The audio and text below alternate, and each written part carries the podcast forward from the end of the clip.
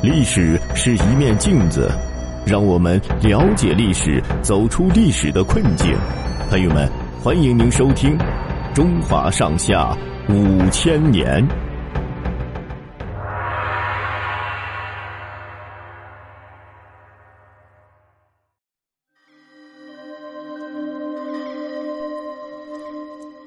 郭守敬编定授时历。忽必烈登上汗位以后，财政困难的问题一直在困扰着他。平定叛乱，攻打南宋，赏赐皇亲臣属，都需要大笔的钱，可是朝廷的收入却很有限，他需要会当家理财的人。就在这样的情况下，公元一二六二年春天，中书省左丞张文谦，也就是中央政府机关当中的最高负责长官。向忽必烈推荐了郭守敬。郭守敬，字若思，顺德邢台人，就是现在的河北邢台。他是我国杰出的天文学家、数学家和水利工程专家。郭守敬从小是由祖父郭荣抚养长大的。郭荣也是一个极有学问的人，尤其是精通数学和水利。在祖父的指导下。郭守敬从小勤奋好学，并且培养了很强的动手能力。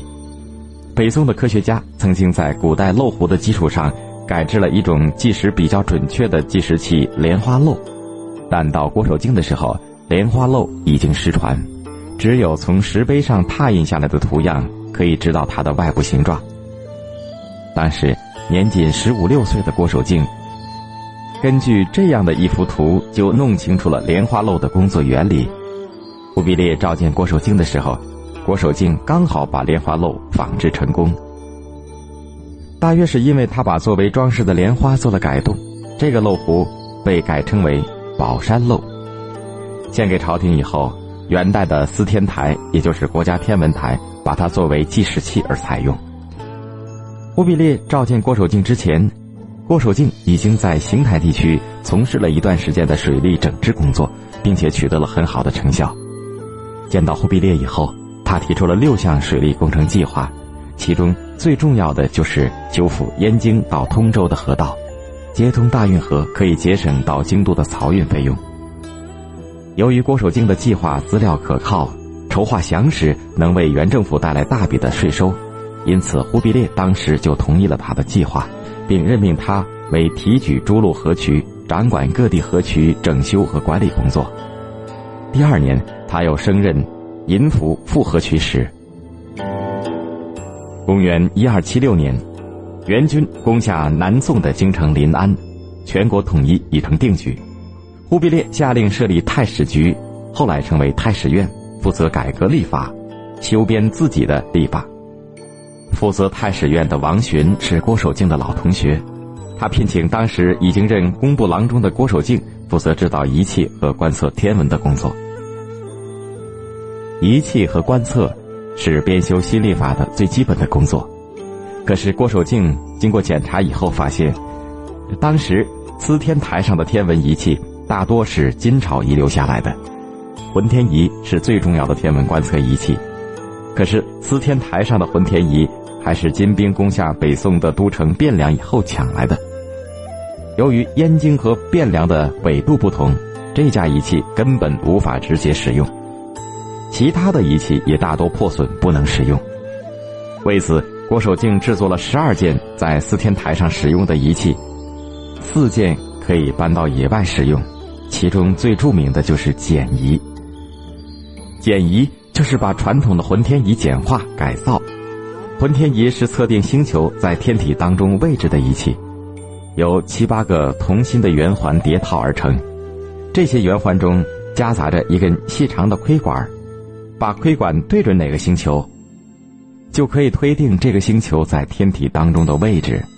但是由于圆环有七八个之多，每个都不到一两寸宽，观测时这些圆环挤在一起很不方便，甚至会错失观测的机会，并且读数也不太精确，只达到四分之一度。郭守敬对这些环做了分析，发现有些星体的运行位置的度数可以用数学的方法来计算，相应的圆环可以撤销。他又把测读地方平位角的圆环分离出来，另外建立了一架独立运作的立运仪。经过他改造以后的简仪，运用起来既方便又清晰，精密度也达到了三十六分之一度。郭守敬运用简仪对天体做了观测，他测定了黄道和赤道的夹角以及二十八宿的距离，也就是二十八个星座。他的精度大大的提高，这为编制一本高精度的历法奠定了科学的基础。而简仪的装置原理后来则在现代天文望远镜当中得到了广泛的运用。为了编好新历法。他还主持了大规模的天文观测活动，在全国设立了二十七个观测点，其中最南端的观察点在南海，也就是西沙群岛；最北端的观察点在北海，就是现在的西伯利亚。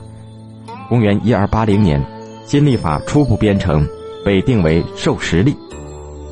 授时历以三百六十五点二四二五天为一年，与地球绕太阳一周的实际时间相比，仅仅只差了二十六秒钟。授时历同我们现在使用的公历相同，但是呢，比现在的公历要早三百年。一二九一年，六十岁的郭守敬再次主持开通大都到通州的运河工程。其实，在忽必烈召见郭守敬以后不久，开通燕京到通州的运河工程就开工了。当时引的是京城西北玉泉山的水，但是玉泉山的水量有限，对恢复航运作用不大。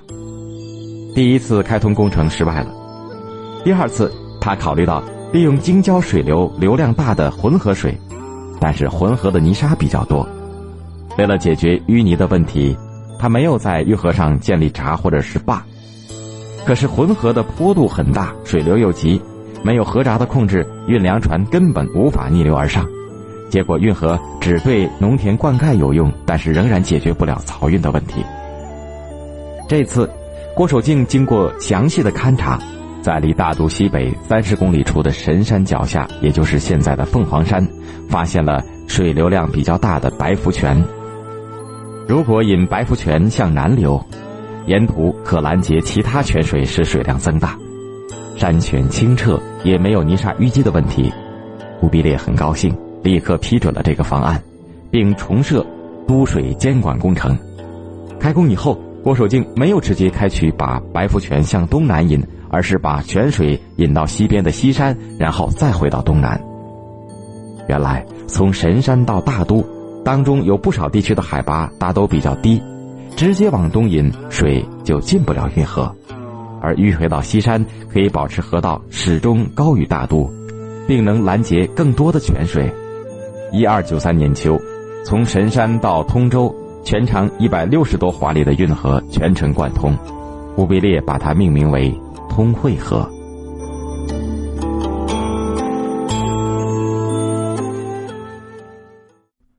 好的，朋友们，本集播讲完毕，感谢您的收听，欢迎您订阅并转发。